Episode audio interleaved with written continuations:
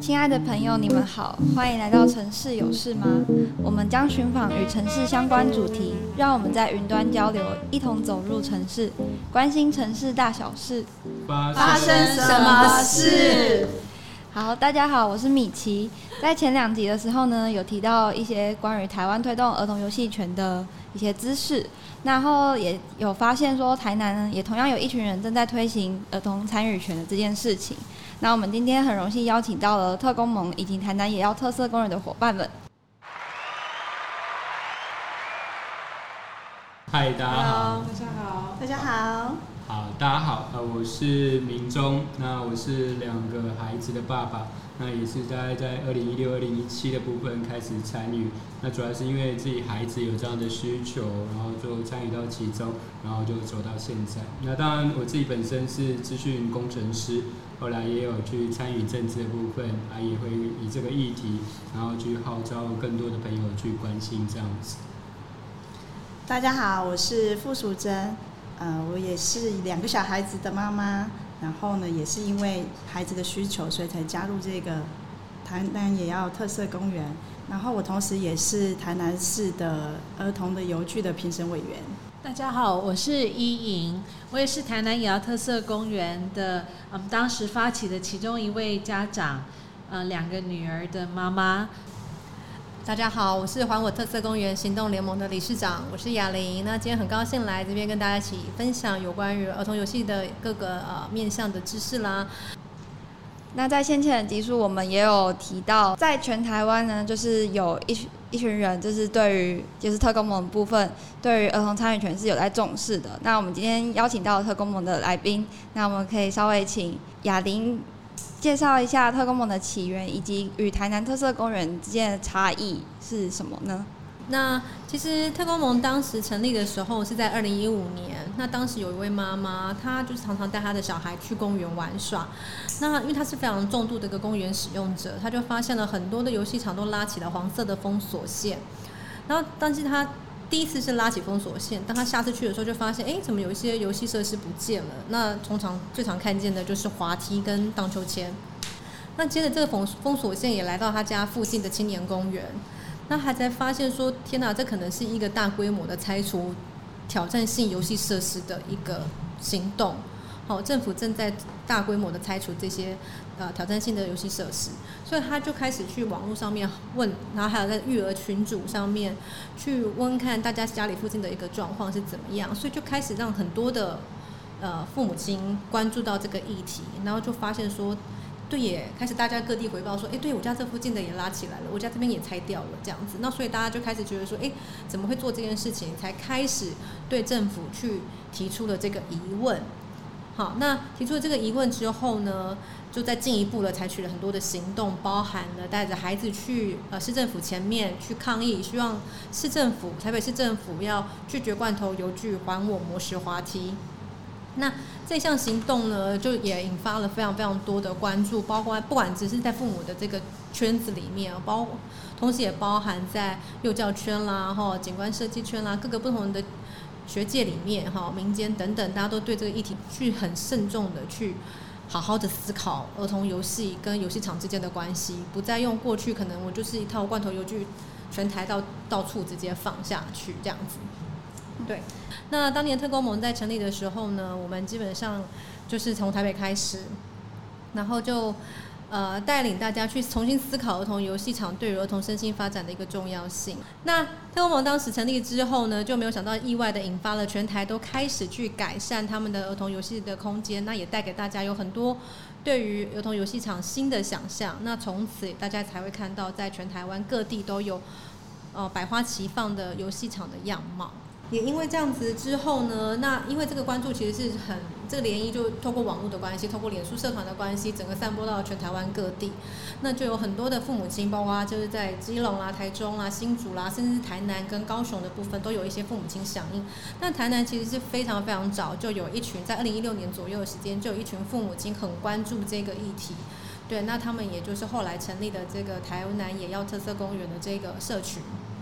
对，那。特工盟跟其他的各地的父母亲呢，其实我们比较像是一个资源共享中心，我们提供了一些我们从各地得到的一些参与的状况，跟政府交手的经验呐，好或者一些话术啊，或者从国际上面得到的一些知识，我们就是分分享给大家，那大家可以各自去采用，说，哎，我可能需要这个东西。好，然后跟台中要的东西跟高雄要的东西也许就不一样，台南也是不一样的。那大家各自取用自己需要的东西之后，再拿回去应用在在地这样子。那当然，我们比较像是也是一个，我觉得我们会比较像是一个互助中心啦，就是我们大家彼此协助。因为像之前我们要做一些呃县市长大选的投票指南，那也就非常依靠台南的。呃，刚刚提到的那位成员明忠，因为他的资讯背景可以帮我们很快的去收集很多议员的资料，所以就可以帮助各个地方的呃在地的父母亲都可以很快速的一起整理出来这个全台的县市长以及议员大选的投票指南，给父母亲去做投票的参考。那我们可以请呃依颖来稍微说明一下台南野要特色公园社群的一些理念与经营方式。那我现在先分享一下，像刚刚嗯。雅玲理事长这边提到的，那时候特工盟他在网络上就常常会分享各种跟儿童游戏场、儿童游戏权或者是儿童游戏倡议有关的各种的知识，或者是照片，或者是文章，或者是懒人包。那我们那时候有很多的粉丝，包括在台南。那那这些家长，我们看到的这些文章，然后我们再对比台南游戏场的现况。那在网络上，我们就就开始讨论起来，说那是不是在台南也可以有类似的一个行动或者是倡议？那我们那时候，我们的孩子大概都是学龄前，就是还没有读国小的孩子。像刚刚雅玲讲的，很多都是游戏场的重度使用者。我们就是白天的时候，我们都带着孩子在台南各地的游戏场。那我记得我我们那时候就透过网络。然后包括在特工们这边，他也会跟我们介绍说，哎，台南还有其他的这些家长，他们也曾经跟我们接触，说他们也有兴趣做进一步的参与。所以那时候我们就集结了，开始集结一小群家长，然后也在网络上做一些初步的号召，然后就成立了，嗯，在二零一七年的时候，台南也要特色公园这样子一个网络的社群。那基本上它它比较像是一个网络上。的社群，那后来我们也会举办一些实体的活动，大家实体出来见面，包包括那时候一开始的时候，我们会有一公每个月去一个公园见面，那就会去认识一些陌生的家长，大家有兴趣，大家也可以带着孩子来，然后孩子一边玩那个游戏场，我们一边可以做一些游戏场改造的一些讨论，还有说故事。我们那时候会在公园讲故事给大家听。那包括在水平温啊，还有在台南公园，就是台南比较指标性的这些公园举办举办活动，然后就成立这个社群，一直到现在。那在中间的过程，很多的操作模式，因为大家都是家长，大家其实不知道说怎么样做公共的倡议，所以很多情况我们也会去寻求特工盟这边的一些。建议啊，或者是一些方向，或者是如果特工盟像刚刚提到的，有一些全国性的倡议在进行，像是跟选举有关的，那我们就可以去嗯，用台南的这一边，台南的这边的资料作为参与的一部分。那我们常拜会过市长，嗯，蛮多次了，然后就相关涉及游戏场的这一些部会，我们就会嗯，可能是透过市议员，或者是透过大家的网络。然后去跟这些相关的政府单位去进行沟通，去跟他们传达说，嗯，为什么我们要提出这样子的儿童游戏场诉求，或者是我们认为台南的儿童游戏场需要做什么样的改变？那我记得那时候我们一开始我们也蛮单纯的，我们就是有一个很单纯的目标，说好，我们希望台南可以有第一座不是罐头的公园，而且是嗯。有民众参与，是有孩子参与的这样一个游戏场，那希望可以达到这样的目标。因为那时候其他的县市已经开始有了，那我们就说好，我们只要有这样子第一个游戏场，应该就可以开始带来其他的改变。大家看到说在台南是可以有这样子的一座游戏场，政府看到说我们有这样的游戏场，会有很多人来，民众会很开心有这样子的游戏场，很多人会来参与。那这样子政府应该就会想要做更多，所以当时很单纯的目标。那后来也很高兴有有港兵，所以就是一个像雨后春笋的概念，就是先冒出了一个，然后就会进而去引发其他的。一个不小心就把事情搞这么大，像一个涟漪一样。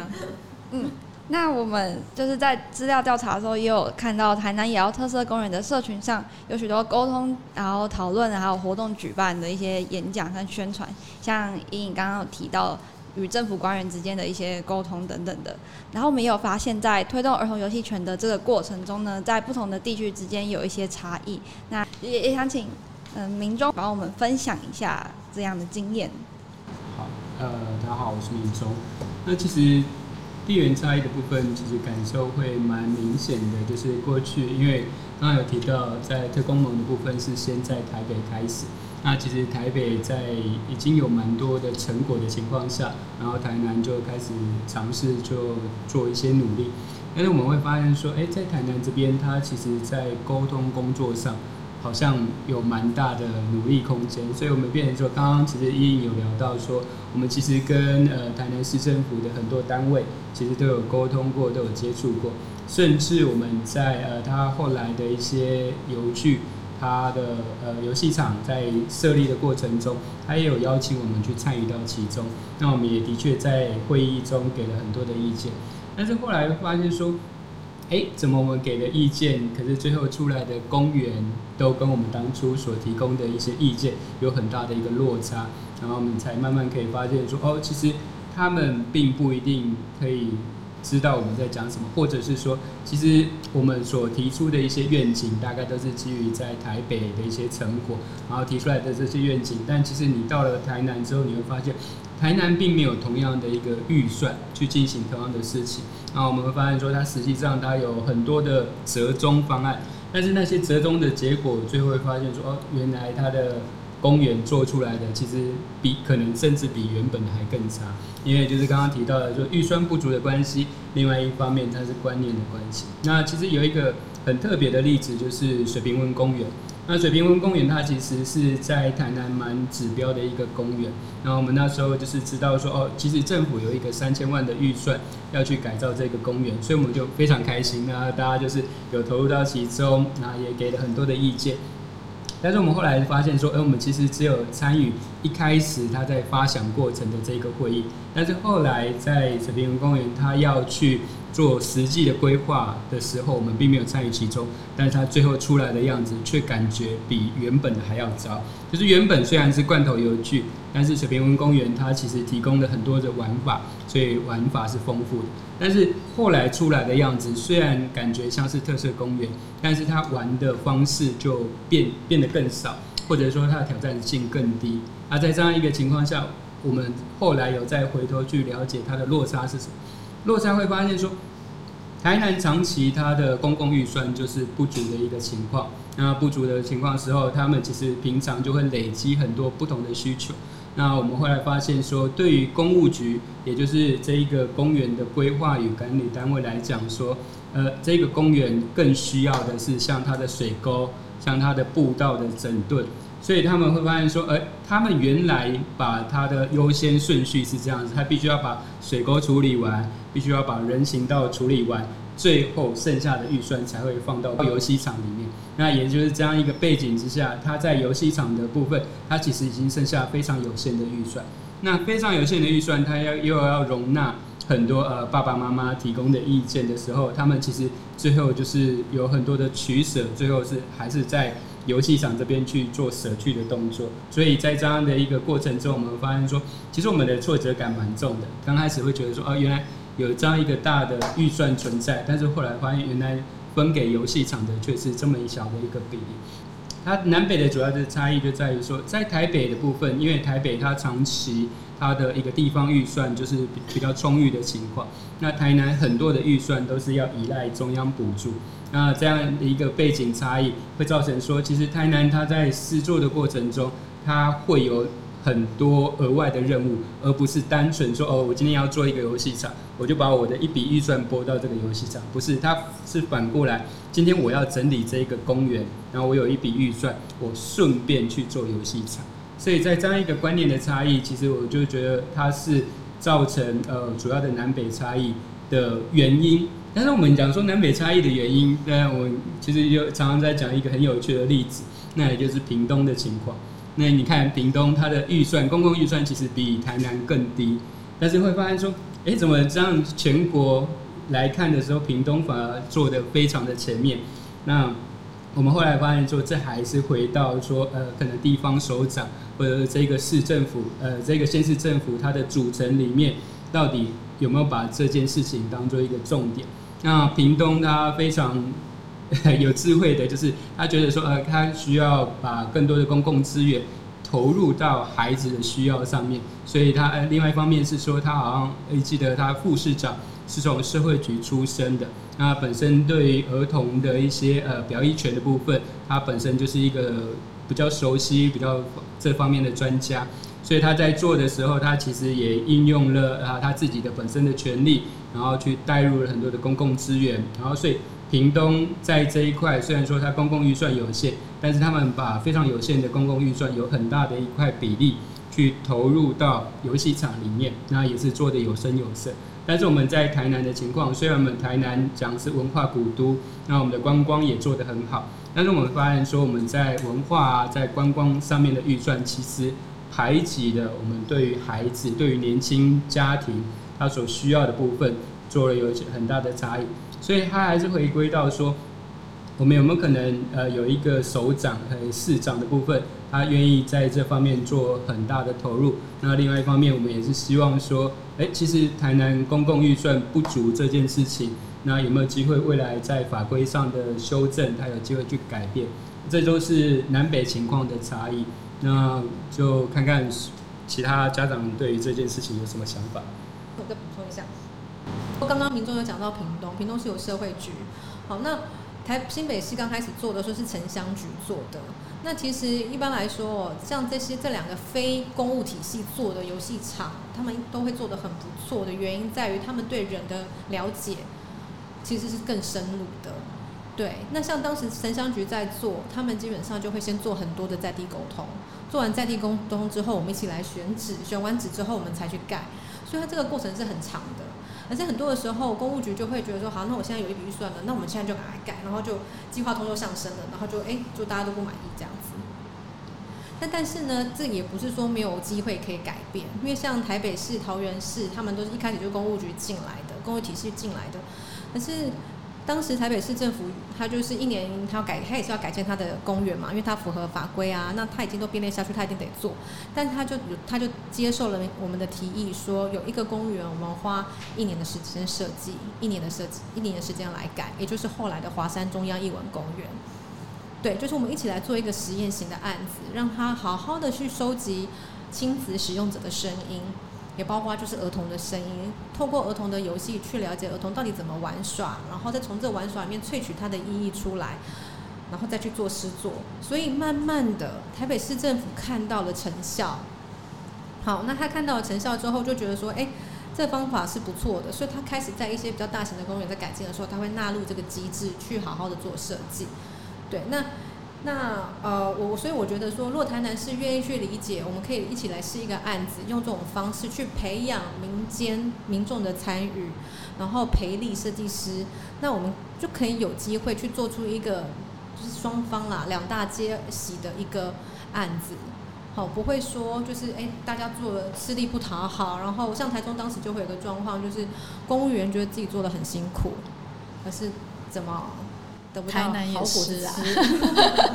就是大恩公园。对，可是我觉得大家的努力都不应该就是就这样被消耗掉，这样子，这些都是很好的热情，我们都应该把它引导到一个更好的方向，得到一个更好的成果，让它是呈现一个善的循环，可以持续的走下去。好，我我分享一下，就是说从我们这边看到的全台湾的一个状况。那我，呃，在全台湾来说，因为虽然说刚刚前面有讲到全台湾到处都在盖特色公园，但是呢，真的盖的特特色公园是大家所满意的吗？好，就是你问大家有没有盖，市政府都会说我有盖，但是可能会有一些地方的民众会觉得无感。就照来讲，这应该盖得很有感嘛，哈，有感震机怎么盖的就很无感，甚至愤怒。那其实，在有些县市的确是呈现这样子的状况。那像是在台中，好，他们也是市政府盖了很多很多很多，但是民众都反而不能够觉得，嗯，就都觉得不符合自己的期待。那像在台南哦，可能市政府也觉得，哎，我都有听你们的意见啊，你们不都有收纳吗？为什么大家还会觉得不是那么好？那我觉得这边都有一个很大的问题，在于就是说，市政府有没有真的理解儿童游戏的需求？也就是说，当他的承办到底是不是真的理解这件事情？那他到底有没有知道啊？到底知不知道说，当我的预算应该如何编列？因为不管是在呃台中或是台南，他们常常都是一大包的预算里面含了一小块的。呃，儿童游戏场的预算，所以当我们看到一个三四千万，会觉得哇，好大的预算。可是可能那边要修公厕，那你要修下水道，呃，修地呃那个地坪啊，各式各样的东西，所以最后播报可能游戏场所只剩两百万。对，所以就变成是说，大家会从一个很高的期待瞬间掉落这样子。所以当我觉得市政府在跟民众做这些说明会沟通的时候，其实要很清楚的说明我到底花了有多少钱在游戏场里面，那以及。第二个部分是说，当我们在收集大家的意见的时候，我应该如何排序，而不是说，好，你的意见我也收，你的意见我收，结果我就是因为都要收，可是因为，好，我们今天因为在国家安全法规面，它有些规范，就是说它的呃，它跟有些邮局中间它会有一定的距离，好，这是法规的规定，所以当你今天游具越大的时候，它可能就会整个面积占得越大，那它势必就会排挤到其他的邮局，那市政府可能就想说啊。那就计划通，你知道吗？就 我都给我通通给这样子吼，我不要什么我小孩才做选择，我全都给这样子，所以就变成结果，因为为了要全都给，可能好像滑梯也降低了，办卡价也降低了，通通都降低了，结果就最后好像你们都满足了，我都给啦，怎么大家都还不满足？因为大家想要的不是这个，所以在新北市当时他们在做计划型的四个旗舰案子的时候，在第一年的时候，他们排序就是好，大家先许愿。许愿之后，我们大家来投票，来票选哪个是大家最想要的，所以他就会很清楚的看见有哪些邮局是大家觉得最重要的。那这时候，当他在编列，呃，当他预算不够的时候，他就要去放。好，那我现在最优先，我应该要放的是哪一个东西？再下来才是放哪一个东西？好，那再来就是参与度的落差，其实我觉得也是蛮有区域性的差异的啦。就台北的参与度当然是非常高吼，那新北也是。那但是但是跨过了。这个新北之后，哦，就开始没有大汉溪哦，大汉溪以南，这个可能参与度就降低了非常多。对，那我觉得这是普遍过去来说，台湾其实对于政治的参与，大家都还是呃会觉得说那是政府的事或是议员的事，不是我的事情。对，所以我觉得这参与度相对来说是很低的。可是我们今年呃去年在二零二二二年的时候做了一个全台湾的亲子大调查。那其实有九成的父母都认为儿童的参与度是非常非常重要的，好，但是我们的参与度，可是让儿童的参与度却是非常非常低的，所以我们也是非常期待说，其他的县市，包括像是台南的话，也可以开始在这一块去多琢磨，因为我们一直在讲要一个很好的公民的一个环境嘛，他才能够去有更好的一个决策品质啦、政治品质等等的。那我们就应该要从小的时候开始让孩子去学习这件事情，学习好好说话，好好表达意见，而不是说像我们现在常常会遇到的状况，就是公园嘛，盖公园，好啦，你那个公园那个可能呃，大家会不同的利益团体开开始吵架，好，那你你不给我什么，那我们就就是就就就是切八段这样子，好，可是大家其实没有办法去倾听大家不同的立场，然后没有办法在共同的一个限制之下。去做出一个互利共好的决定，对，所以我们就很希望可以让孩子这部分也开始做这个练习，对，像我们之前在台北市就有跟国小合作，那基本上就让孩子知道说，在有限制的资源，就是土地、面积以及预算之下，以及你的下课时间，好，在这些条件进去之后，孩子就会去放放弃那些我只能自己玩的游戏设施，他可能就开始觉得说。只有十分钟，我要跟我的朋友好好玩。那我要一个大坡面溜滑梯，我可能开始会有这样子的思考。对，那我们有没有把足够的这些资讯提供给我们的孩子，或是所有的参与的的的人呢？我们其实也许并在做很多的说明会或是工作坊的时候，并没有给这样子的资讯。对，所以我们当时就是说，我们都把这些资讯放下去之后，孩子就会开始排序之后，那他们就去共同做出来一个大家都觉得比较好的决定。那我觉得这个决定是非常重要的一个学习过程，这是一个公民的呃的学习过程这样子。所以我们也会希望说，接下来在台南也可以开始去做更多这样子的练习，这样子未来公务员在政府在做事情的时候呢，好，我觉得。大家会比较能够好好的做下去，而不会觉得做得好，天哪，这是又是那些人来给我事情搞得很复杂这样子，哦哦，那些父母亲怎么那么难搞 之类的，心里闷闷这样子。可是长辈又交代哦，就做得不甘愿这样子。嗯，就是我们在先前集数就是也有聊到说，呃，就是。其实儿童参与这件事情是在培养我们未来的公民，就是不只是你们现在在努力，你们等于是帮小孩带路，然后他们从小开始去建立这样的观念，未来他们进入到就是关注这些议题的时候，就会更加有，就是哦，我小时候曾经。就是大人曾经重重视过我的声音，而我小时候能付出怎样的心力，那我长大可能更有能力了，然后又更能去促进这样的公民参与这件事。对，其实我觉得就是小孩子让他参与这件事情呢，因为像我们现在可能政府也会觉得说，哎，你讲儿童参与，我有做啊，我都叫小孩来画画，那个都有给啊，然后可能会给你看成果这样子。但是我们想要的，我们想象的公民参与，在特工们，我想在。台南迪奥特色公园的这些爸爸妈妈们、伙伴们，他们心里的想法可能跟特工盟也是一样的。我们希望的不是只是叫他来画画、表达意见而已，我们希望他的心声、他的想望，可以真正实践在游戏场的区域里面。因为孩子才会知道说，我所做的、我所说的，都是大人有听见的，而且他们真的是很看重的这样子。他的那一。他才会觉得说，我要我可以继续参与嘛，不然就觉得反正我讲你们叫我画画啊，而且常常说明会讲什么，哎，这个很这个很高哦，三尺高九尺高，对儿童来说那就是那只是一个很虚晃的数字嘛，那根本不是什么，所以我们都希望像之前在华山中央英文公园，他直接做出一个模型，那所以他可以看出来比例是怎么样，孩子就可以去想象。还是常常常常说明会给小孩子就是一张平面的图，然后要孩子去想象，然后就要去，那接下来就问他一个问题：你想要一个什么样子的游戏场？小孩可能就开始画恐龙啊，画骑士城堡。那这些东西事实上大家都知道，根本就很难做到，因为可能预算、可能空间都做不到。那我们到底是不是